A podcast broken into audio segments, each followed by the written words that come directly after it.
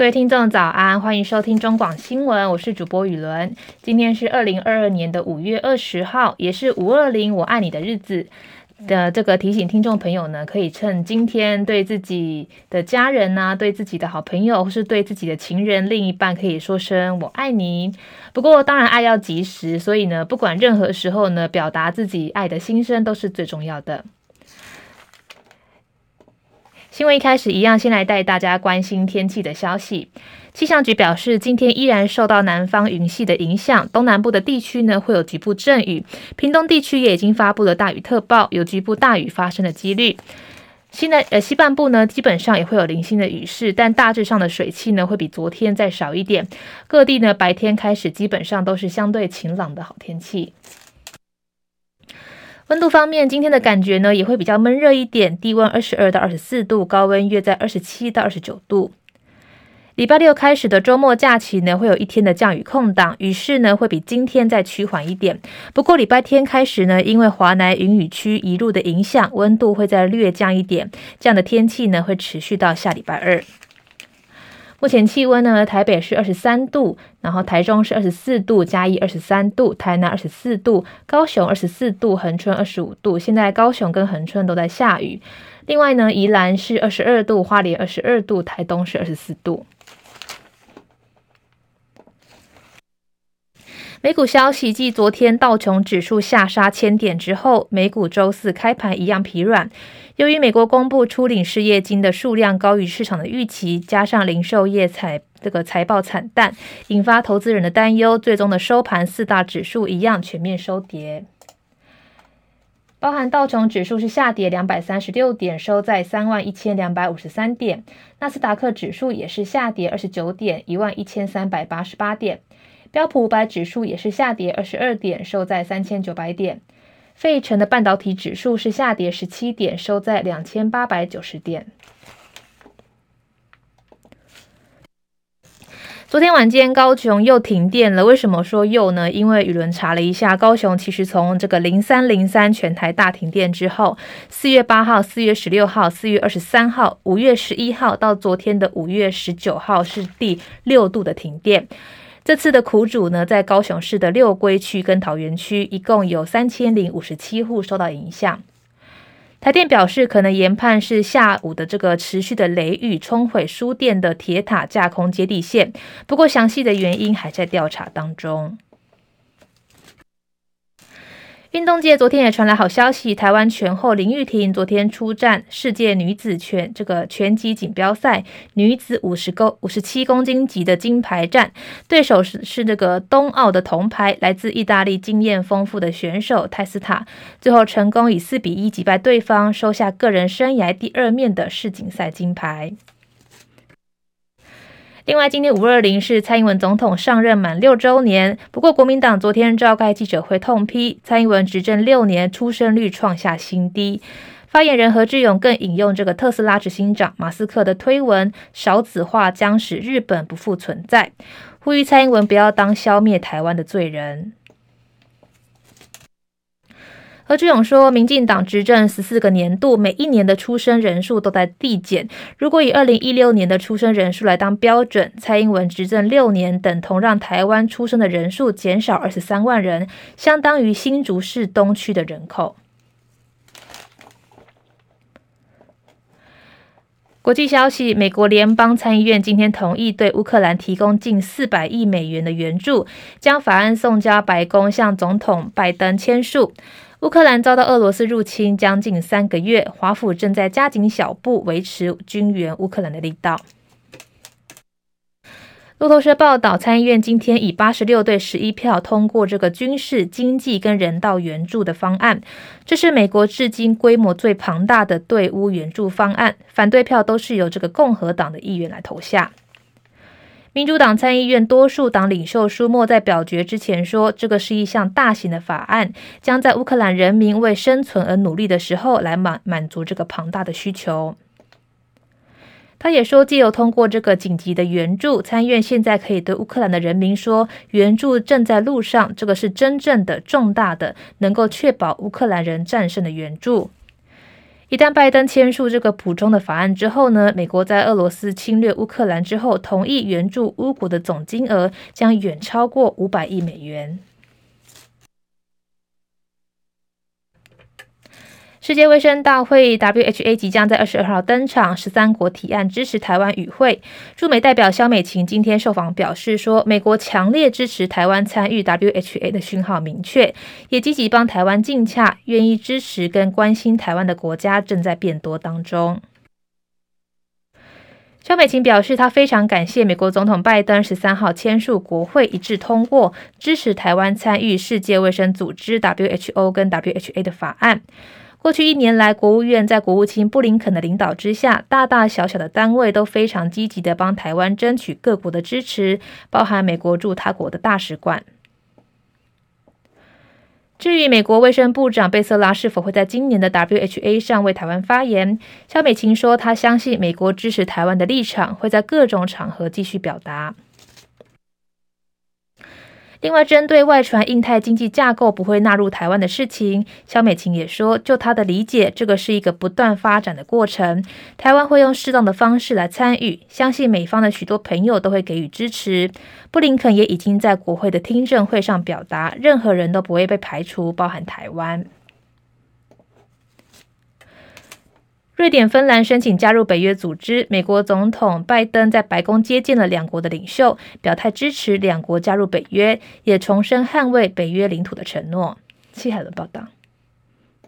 美国总统拜登在出访亚洲之前，在白宫接见了瑞典总理安德森以及芬兰总统尼尼斯托，三个人举行会谈，讨论瑞典和芬兰申请加入北大西洋公约组织的事宜。尼尼斯托表示，希望尽快获得同意加入北约，也能和土耳其讨论化解疑虑。拜登对于两国申请加入北约表示欢迎和大力支持，他说这将使得北约变得更强大。他也重申捍卫每一寸北约领土，欢迎两国选择承担这份责任。拜登保证。瑞典和芬兰能够获得美国强有力的支持，他也向美国国会提出两国加入北约的报告。芬兰总统尼尼斯托说：“我们正在共同迈出历史一步，感谢拜登在过程中坚定的支持。他保证芬兰会成为强大的北约盟邦。”而瑞典总理安德森则说：“申请加入北约宛如分水岭，瑞典人民的安全将在北约体制下获得最好的保护。瑞典和北约拥有广泛军事合作传统。”记者戚海伦报道。接下来是十分钟的早报时间。今天呢，《中国时报》跟《联合报》都谈到了昨天疫情的消息。五二零前夕，昨天本土新增了九万零三百三十一例，死亡五十九例，双创新高，重症的死亡率提升到百分之七十九。台湾累计了一百零七万五百六十一人确诊。全球新冠肺炎疫情趋缓，台湾的疫情却是逆势上升，迎接五二零。昨天单日确诊超过九万例，染疫死亡五十九例，双双突破新高，总病例数已经达到百万。总统蔡英文强调，台湾正处于关键时刻，现在最重要的目标就是降低致死率，致力降低疫情的伤害。不过，国内的新冠肺炎致死率为约千分之零点四。疫情指挥中心指挥官陈时中说，死亡率还会再上升，希望不超过千分之一。就有专家直言欧米伽的致死率是约全这个千分之零点三。台湾不仅超过，还设定远高于全球平均水准的目标，恐怕是对蔡政府宣誓的减灾目标带来一记的重击。本土单日确诊数再创新高，昨天全台新增了九万三百三十一例，境外移入个案是新增了四十七例。根据指挥中心统计，新冠疫情两年多来，国内累计的确诊数已经突破了百万例，包含这个境外移入跟这个本土病例，一共有一百零七万五百六十一人染疫，其中一千两百三十五例死亡。行政院长苏贞昌昨天在行政院会听取这个疫情现况跟因应报告的时候，卫福部次长表示，国内的疫情已经进入广泛社区的流行阶段，预估这波疫情呢将在一个礼拜之内达到高峰。为了保持医疗跟这个工卫的量呢，已经逐步取消比较没有急迫性的措施，但口罩解禁跟边境管制松绑，还是要等到疫情走下坡，而且逐渐趋缓才会考虑。全球都这个疫情进入了下半场，但台湾的疫情还是少数在上波段的国家。根据美国网站统计，五月十八号台湾单日确诊数高居全球第三，仅次于北韩跟美国。十九号因为时差的关系，美国的统计还没有出炉，台湾确诊数占据全球第二，仅次于北韩。目前国内的新冠肺炎致死率为千分之零点四。中华民国防疫学会理事长王任贤说，国际普遍认为欧密克戎的致死率是约千分之零点三。国内五月之前确实也是维持相同的水准，但自从全国单日确诊数突破这个六万之后呢，致死率就回不去了。王任贤认为，如果陈时中真的要将这个新冠的致死率目标设在千分之一，等于就是打了总统蔡英文一巴掌。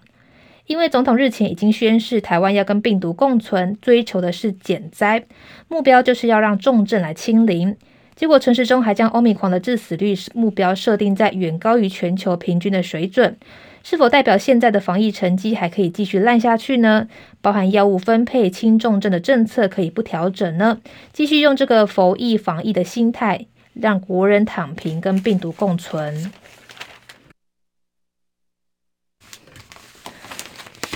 接下来是联合报的头版头条，同样谈到了染疫破百万，死亡新高。如果以陈时中四月来推估，台湾的染疫率约在人口百分之十五到十六，相当于会有三百四十五万人会染疫。如果以千分这个致死率千分之一来计算，预估会有三千四百五十人死亡。扣除今年累计的死亡人数三百八十二人，后续可能还会有三千多人因为染疫过世。针对死亡率攀升，外界关心这个医疗量能是否可以应付。陈时中说，目前全国的空床率为五成，双北的空床率约为三成，北区四成，双北的病床数相对少，将透过这个区域的联防来看如何调配。不过，新北市长侯友宜昨天问说，大批的医护人员在 PCR 检验，光有空床率，没有医事人员，未来中重症越来越多，谁来守护？网络传闻有一位九十多岁的高龄喜肾妇人持的快筛阳性的这个这个这个检测去基隆医医院的长庚急诊，坐轮椅披雨衣在外面风吹雨淋数小时，被质疑是医疗量能崩溃的警讯。不过陈时中说这个是个案，这台湾绝对没有还达到这个医疗的崩溃，讲崩溃呢就是危言耸听。罗威君也表示，未来一周预计会达到疫情的高峰。不过，北中南这个疫情的发展状况不同，应该会出现先后的高峰。期盼染疫数不要冲太多，将维持这个医疗量能。依照国疫的国际的疫情攀升到高峰期，高峰期之后口罩的这个措施是否会解除？陈时中也回应说，全民脱下口罩的时机还没有这么快。另外，境外移入的个案呢，少于以往。陈时中说，落地的采检六月的时候会有新的政策，但方向还未明。至于原定下周上路的第二轮快筛实名制，目前还需要盘点这个快筛的量能。自由时报头版头条谈到了教育部增订黄玉婷条款，言行损国家荣誉，最重取消国手资格。台湾滑冰选手黄玉婷这个穿了中国旗、中国队服练习这个言行争议，被质疑有损国家的荣誉。教育部修正了国家代表队教练跟选手选拔、培训跟参赛的处理办法。草案昨天曝光，增订了黄玉婷条款：如果国家代表队选手言行损及团体形象或是国家的荣誉，情节重大，将取消国手资格，而且减少补助或停止补助一年到五年。教练受同这个荣誉的条款来规范。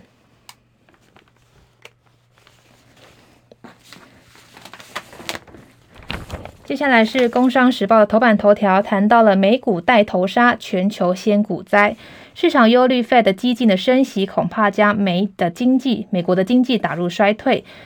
这个亚欧的股市跌逾百分之二，道琼周四早盘再挫四百四十点。由于市场担心联准会执意激进升息，恐将美国经济打入衰退，投资人信心溃散。美股周三创下近两年来最黑暗的一天，道琼工业指数暴跌超过千点，纳斯达克指数更是崩挫百分之五。美股惨跌引爆全球股灾，亚欧股市周四全面重挫，跌幅均百分之二。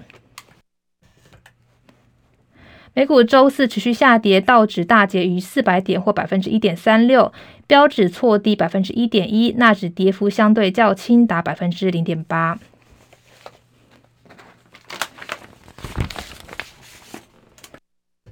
经济日报头版头条谈到了新冠疫情的冲击，四月北台湾预售案骤减百分之五十五，案场来的个人数直直落，可能会影响打一季。